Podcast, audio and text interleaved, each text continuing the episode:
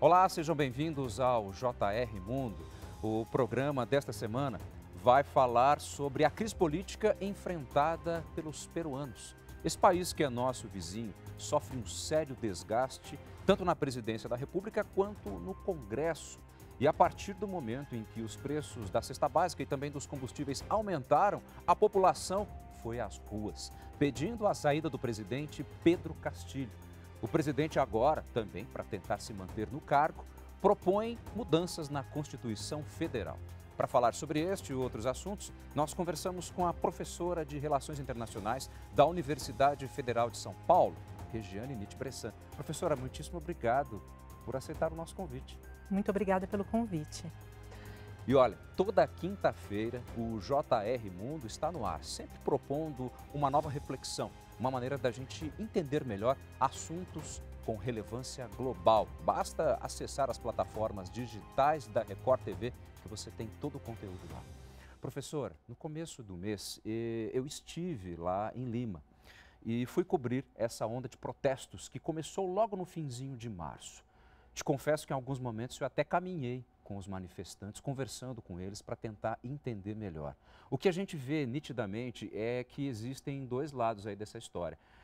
Eu vi protestos apoiando o presidente e, porém, criticando o Congresso. E vi também pessoas que criticam o presidente e também criticam o Congresso. A sociedade peruana está dividida, está rachada? A sociedade peruana, de fato, está bastante dividida na medida em que, em cinco anos, nos últimos cinco anos, nós tivemos seis presidentes uh, no país. É, a eleição do Pedro Castilho, ela se configura como uma eleição bastante difícil na medida em que ele foi eleito com uma margem muito pequena de votos e a oposição ela constitui a maioria do Congresso Nacional e ela é fujimorista. Então, o presidente está encontrando muitas dificuldades para governar e a crise econômica somada à crise da própria pandemia acirram, dificultam ainda mais esse cenário. O presidente agora propõe é, uma nova Constituição, Pre propõe reescrever trechos da nova Constituição. Conversando com um economista que também já fez parte do, de governos anteriores, ele me disse algo no sentido de que, na verdade, só querem mexer nas partes em que diz respeito à economia, sobretudo, às vezes, na questão de intervir ou não é, em certas práticas econômicas. Como é que você vê essa perspectiva de se mexer na Constituição? Será que o caminho é esse? Por que mexer na Constituição? A proposta de modificação da Constituição é muito delicada, porque quando se uh, quer justamente fazer alterações ou propor uma nova Constituição, o ideal é que se parta de uma uh, conversa pública, popular, como aconteceu no Chile em que nós tivemos várias manifestações populares pedindo por uma mudança na Constituição. Isso foi endossado pelo Congresso Nacional e levado uh, ao presidente, que aí sim é, realizaram né, um referendo, a constituição de uma comissão para reescrever a Constituição. É, da forma que está sendo posta, é uma decisão de cima para baixo em que ele quer, de fato, fazer modificações nessa Constituição, na verdade, ele quer propor uma nova Constituição e isso efetivamente não deve ser aprovado pelo Congresso. Agora, professora, antes da gente se aprofundar um pouco mais na Constituição, é, há de se comentar que a, a Constituição atual ela foi promulgada pelo então ditador Alberto Fujimori lá no comecinho dos anos 90, é, quando o Peru entrou num regime de exceção digamos assim. E pelo que eu pude apurar, conversando inclusive com deputados, tanto da esquerda quanto da direita, é, a tecla que eles querem bater justamente seria essa no que diz respeito ao liberalismo. O que se percebe, pelo menos foi a impressão que eu tive, é que os setores de esquerda acreditam que o governo poderia colocar a mão de uma forma mais pesada, sobretudo nas questões de produção, nas questões econômicas. Já certos setores é, da direita, pelo que dá para entender, não querem que mexa nisso. Como chegar num consenso, enfim, será que dá para pensar em alguma discussão assim? Exatamente. A Constituição peruana, ela tem 29 anos. É uma Constituição relativamente jovem se compararmos com outras constituições da região, inclusive a nossa. É, é claro que os anos, eles pesam muitas vezes porque eles apresentam novidades, então novas formas de se entender, inclusive as políticas uh, macroeconômicas a serem adotadas. É, o ideal seria uma conversa muito franca, não só entre o presidente e o Congresso, mas também que a população viesse é, a exigir, a requerer esse tipo de mudança. Senão, isso não é democracia. A partir do momento em que nós temos presidentes alterando instituições democráticas, alterando a Constituição, muitas vezes para se favorecer, ou nesse caso, para um entendimento que ele, que ele, acredita, ele acredita que seja certo, ele acaba muitas vezes por romper é, o legado democrático. E isso é, é, um sintoma, uma enfermidade que assola é, praticamente toda a América Latina. Agora, professora, é, qual seria o estopim dessa crise toda? É, lá nós constatamos que o aumento de preços, cesta básica, combustível, mas também quanto à figura do próprio presidente Pedro Castilho sobre as cinco tentativas né, de, de impeachment que, que, que, foram contra ele, ele conseguiu é, sair de todas. E essa sucessiva nomeação de ministros, etc., onde é que está o embrião disso tudo? É, o problema ele apenas uh, se acumula e ele está se intensificando com o passar dos anos. De fato, uh, o presidente já respondeu diante uh, ao Congresso duas tentativas de impeachment, já respondeu duas vezes né, a essa tentativa de impeachment pelo Congresso, mas ele também realizou quatro reformas ministeriais. Então, isso mostra a dificuldade de governabilidade que ele está enfrentando. É, essa dificuldade, ela deriva é, não só de uma crise política, mas de uma crise sanitária. A gente não pode esquecer que o Peru foi um dos países que mais sofreu em relação à pandemia, em relação ao número de óbitos. Então, em relação à região, o Peru ele teve um número de, de óbitos muito alto em números uh, relativos, porque a cada mil contaminados, 88 pessoas peruanos contaminados vieram a óbito. Isso porque o Peru ele não tinha um sistema de saúde público adequado. Ao mesmo tempo, ele não conseguiu adotar é, medidas de prevenção à contaminação. Então, é, havia apenas um laboratório é, nacional que fazia testes de Covid, o que é muito pouco. Sim. Ao mesmo tempo, as medidas restritivas de isolamento elas não foram eficientes. A gente não pode esquecer que no Peru, 71% eh, das pessoas é, da, que pertencem à população economicamente ativa trabalham no mercado informal. Então, que adianta fazer um isolamento dos trabalhadores se 71% trabalham na informalidade? Pois é. Então, todas essas medidas, a dificuldade de recursos, de, de financiamentos, de investimento para é, a, a enfrentar a pandemia, tudo isso ocasionou a, uma crise sanitária muito grave no país. Então, nós tivemos um número de óbitos bastante significativo em números absolutos. Ao mesmo tempo, é, a crise econômica que nós não podemos deixar de falar. Então, a, a crise econômica ela advém tanto de uma questão conjuntural, é, global, então a própria crise na Ucrânia, o aumento uh, do, do, do, preço do petróleo, somado um, às dificuldades que nós temos de abastecimento de alimentos no plano internacional, temos gargalos hoje em dia no abastecimento mundial é, de alimento, tudo isso provoca o quê? É, pobreza, aumento da desigualdade. É, nós tivemos, é, ao longo do governo já do Pedro Castilho, várias greves de caminhoneiros. Então, os, os, alimentos, ainda que o país consiga produzir ou importar, eles não chegam nos mercados. Então, isso gera uh, manifestações, protestos, uh, saques a, a mercados, a, a feiras. Então, uma situação realmente bastante delicada, frágil e difícil para o governo de Pedro Castilho. Professora, quando eu estava lá, nós tivemos acesso às pesquisas do país e uma das últimas mostravam que a desaprovação ao presidente eh, chegava a 76%. E não só a desaprovação ao presidente, quanto também a, a líder do Congresso peruano também tinha uma série eh, de reprovações. É, e também um percentual muito expressivo que já pedia a renúncia do presidente. Se eu não me engano, cerca de 63%. Quem é esse presidente, na verdade, que, pelo que nos consta, tem uma origem humilde, é, vinculada mais aos povos indígenas do Peru? Por que ele é alvo de tanta rejeição? A fragilidade democrática do país acaba por colocar quem quer que seja numa situação muito difícil para se governar. Então, eu vou explicar depois o caso do, do, próprio Pedro Castilho, mas é importante a gente lembrar que a fragmentação dos partidos políticos, a implosão dos partidos uh, mais consolidados, os partidos tradicionais, que não só acontece no Peru, você pode fazer aí uma, um, mimetizar essa situação para o Brasil e para toda a América Latina.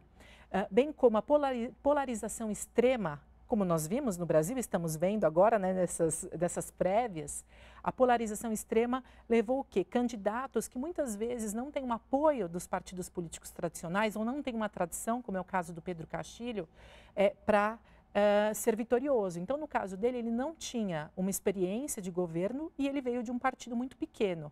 Portanto, quando ele foi eleito, um congresso é, muito grande, né, num, número é, de opositores muito grande, também assumiu o governo junto a ele. Então, essa dificuldade é, de governabilidade acaba ocasionando essa também, né, acaba aumentando, intensificando essa crise política no país. Conversando com as pessoas no Peru, professora, de ambos os setores, esquerda, direita e pelas ruas, as pessoas costumavam dizer o seguinte, que o presidente não cumpriu com aquilo que ele prometeu. É, que tipo de promessa seria essa? Que tipo de eventual descaminho é, Pedro Castilho estaria incorrendo? Pedro Castilho ele, ele surge de um governo de esquerda. Então é claro que na sua campanha de governo ele é, apostou em medidas econômicas de maior intervenção do Estado, maior investimento na economia. No entanto, ele tem limitações para realizar isso diante o Congresso Nacional. Então, o que acontece? Toda essa uh, uh, dificuldade, ela advém uh, justamente do próprio sistema político peruano. O que acontece? Diferente de outros países, da, da maior parte dos países da América Latina, o, o, sistema peruano ele é unicameral, ele não tem o Senado, então é apenas Congresso e presidente, Congresso e Executivo. Uhum. Isso dificulta porque toda conversa não passa por uma terceira instância, não pode ser decidida, né? Então, uma decisão difícil, ela não tem uma terceira instância para ser uh, decidida. Então, nesse momento, nós temos o quê? O presidente contra o Congresso. Com isso, é muito fácil a gente prever, por exemplo, que o Congresso é, apenas com 20% das cadeiras do Congresso querendo, é, desejando um impeachment, eles podem levar isso adiante, se 40% aprovar, apenas com 66% o impeachment está, ele é feito, ele é realizado. Então é um número bastante é, é tímido se pensarmos é, o que seria é, mais um impeachment no governo do Peru. Então é uma situação realmente bastante delicada por onde o Congresso ele tem de fato bastante poder perante o Executivo. Professora, como você entrou nessa esfera é, da governança, digamos assim, peruana, gostaria que você explicasse um pouco mais a figura do primeiro-ministro, que hoje ela é ocupada depois de várias substituições por Aníbal Torre. E como que ele também chegou até esse cargo? Bom, uh, o presidente Pedro Castilho ele é acusado de nepotismo, então ele já colocou várias pessoas, familiares no governo, essas tentativas, eh, né, e, inclusive ele sofre acusações em relação a isso. E essas tentativas é, de eleger é, ministros que não têm apoio do Congresso, tudo isso leva a essas mudanças. O Aníbal Torres, ele é justamente uma pessoa, uma figura mais consagrada dentro da esfera política uh, peruana, porque ele advém uh, da academia, ele tem experiência, ele tem certa experiência uh, na parte jurídica, então ele conseguiu agora ocupar é, esse cargo né, de, de, de, presidente ali do Congresso, de primeiro-ministro, mas a gente não sabe até quando, dada toda essa dificuldade e instabilidade peruana. Tá ok. Professora, eu vou pedir licença para você, porque nós vamos chamar um rápido intervalo. O JR Mundo hoje fala sobre a crise política no Peru. Nós voltamos daqui a pouquinho.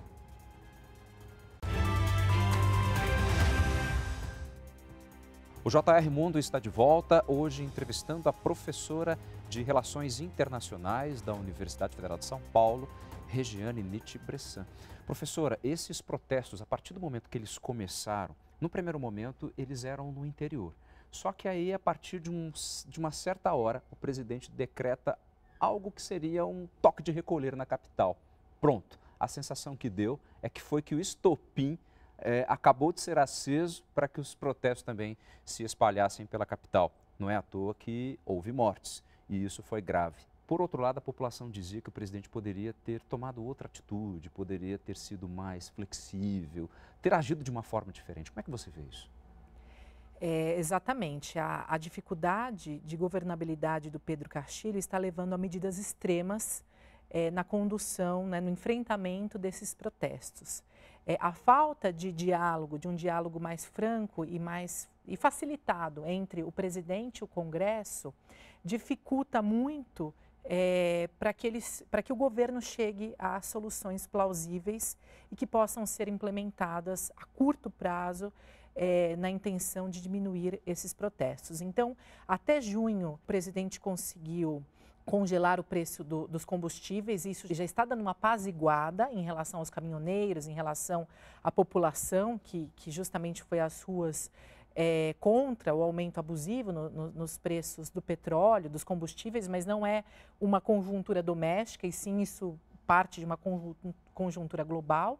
E também houve é, um aumento expressivo uh, no salário mínimo uh, dos peruanos. Mas a gente não pode esquecer que se 71% da população economicamente ativa trabalha na informalidade, provavelmente é, esse aumento nos salários ele não vai ter muito efeito a médio prazo. Então é, é, é fácil a gente imaginar que talvez venham a acontecer outros protestos se o país não conseguir é, cumprir com o abastecimento de alimentos, tentar de alguma forma conter a inflação, que é uma fórmula muito difícil então, países têm que tomar, às vezes, algumas medidas econômicas e tentar, a despeito das dificuldades em relação à Constituição, fazer maiores investimentos num país. O país que, de fato, carece de infraestrutura, mas também carece de industrialização, por exemplo.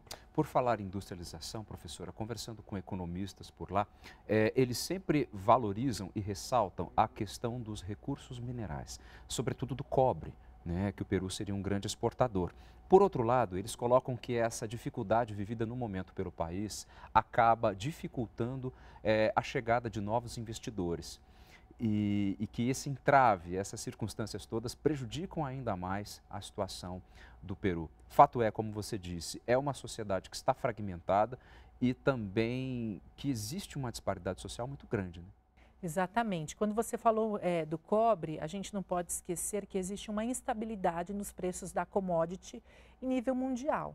Então, enquanto no começo desse século nós tivemos, a partir de 2005, 2008, o boom das commodities, isso ajudou muito a alavancar as economias latino-americanas, nós estamos vivendo um momento contrário, em que existe uma instabilidade de preços e a própria crise econômica, devido à guerra, ao momento da pandemia, tudo isso traz muitas dificuldades em relação aos investimentos no país.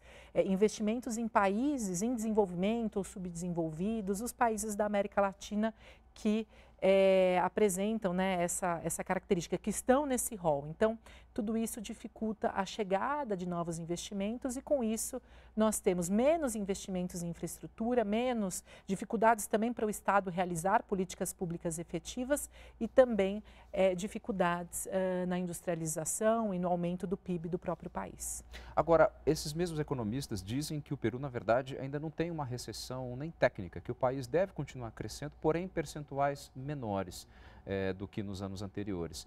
É, só que no meio disso tudo tem a população, tem essa inflação, tem um país que tem um nível pequeno de industrialização. Ou seja, professora, qual é a saída, hein? se é que é possível pensarmos de uma maneira tão simplória? Você tem razão na medida em que uh, estudos feitos uh, pelos economistas latino-americanos apontam que o Peru será o quarto país em relação ao crescimento do PIB em 2022. Essa é a projeção. No entanto, não adianta ter crescimento econômico, crescimento do PIB, se o país continua aumentando as taxas de desigualdade. Então, é muito importante que o Estado consiga, de repente, fazer algumas intervenções econômicas para tentar diminuir é, é, a, a, desigualdade. Agora, falando daqueles países que têm uma projeção de maior crescimento para esse ano, dentre eles uh, se, se configuram, né, estão Chile e Colômbia, que são os países que, junto ao Peru e México, é, conformam a Aliança do Pacífico que hoje completa 11 anos. 11 então, anos. hoje 11, se comemora 11 anos da Aliança do Pacífico. Apesar, a despeito de todas as críticas que a gente pode fazer a esse tipo de iniciativa, seria muito interessante se o Peru conseguisse, junto a esses parceiros econômicos, tentar estreitar os laços uh, econômicos, inclusive, pensando numa indústria, por exemplo, em cadeia, que os países como né, é, é, Chile e sobretudo a Colômbia, que é um país ainda mais industrializado, que eles conseguissem ajudar o Peru é, a partir de, de, cooperação econômica a pensar na industrialização e a projetar né, o Peru e, e uma projeção como a Aliança do Pacífico se propõe, uma projeção internacional uh, desses países e do próprio Peru. Agora, professora, quando falamos de alianças, de acordos comerciais, acordos até de certa forma, parcerias culturais de identidade, eu fico pensando é, muitas vezes num certo nível que acaba sustentando isso, ou seja, falando de democracia. Uh, você acredita que, de uma certa forma, as democracias têm passado por certos solavancos e isso pode dificultar alianças como essa? Com certeza. A guinada uh, conservadora, essa onda conservadora que começou nos países uh, desenvolvidos, é, e, e, chegou à América Latina mais recentemente, ela também denota uma fragilidade democrática, a partir do momento que esses governos são considerados iliberais. O que, que, seria isso? São governos que muitas vezes mexem ou eles enfrentam uma estrutura, eles fazem alteração nas, estru nas estruturas democráticas, no arcabouço democrático do país, muitas vezes para não só se privilegiar, mas colocar em prática as suas ideologias. Isso independe seja o governo de esquerda ou de direita. Então é muito comum na América Latina presidentes, lideranças governamentais fazerem alterações é, em, em, sua estrutura institucional democrática, muitas vezes para se privilegiar. E o Peru não escapou dessa. Então, a gente percebe é, as próprias dificuldades, como a, a, gente estava conversando no começo, que o Pedro, Pedro Castilho, como primeira medida, ele já propõe uma reforma na Constituição, sendo que ele não está há um ano no governo. Isso que eu gostaria de concluir contigo, professora, que nosso tempo já está é, terminando. A partir do momento que se propõe uma mudança constitucional, também pode ter a sensação de que certos presidentes, no caso Pedro Castilho, não se submeteria à Constituição, e sim ter uma Constituição que se submeta a ele, que são dois campos bem diferentes. Não é perigoso isso, não? Com certeza. E isso a gente já percebe que, que, que, já aconteceu em outros países da região e o Congresso Nacional Peruano faz esse tipo de acusação. Por isso que seria muito importante é, um, que, que, a população clamasse por essa reforma da Constituição, que, que fosse é, uma mudança de baixo para cima e não de cima para baixo, porque assim é, fica bastante evidente como ele pretende né, se privilegiar dessas mudanças é, que ele mesmo está propondo. Tá ok. Professora Regiane Nietzsche Bressan, da Universidade Federal de São Paulo, muitíssimo obrigado pelas suas informações. Infelizmente, nosso tempo chegou ao fim. Obrigada a vocês pelo convite. Até uma próxima. E o JR Mundo vai ficando por aqui. Você já sabe, na quinta-feira é dia de você acessar as plataformas digitais da Record TV e ter acesso a um novo programa que pode te ajudar, por que não, a ter uma outra concepção sobre assuntos de importância global. Venha com a gente e até o próximo programa. Tchau, tchau.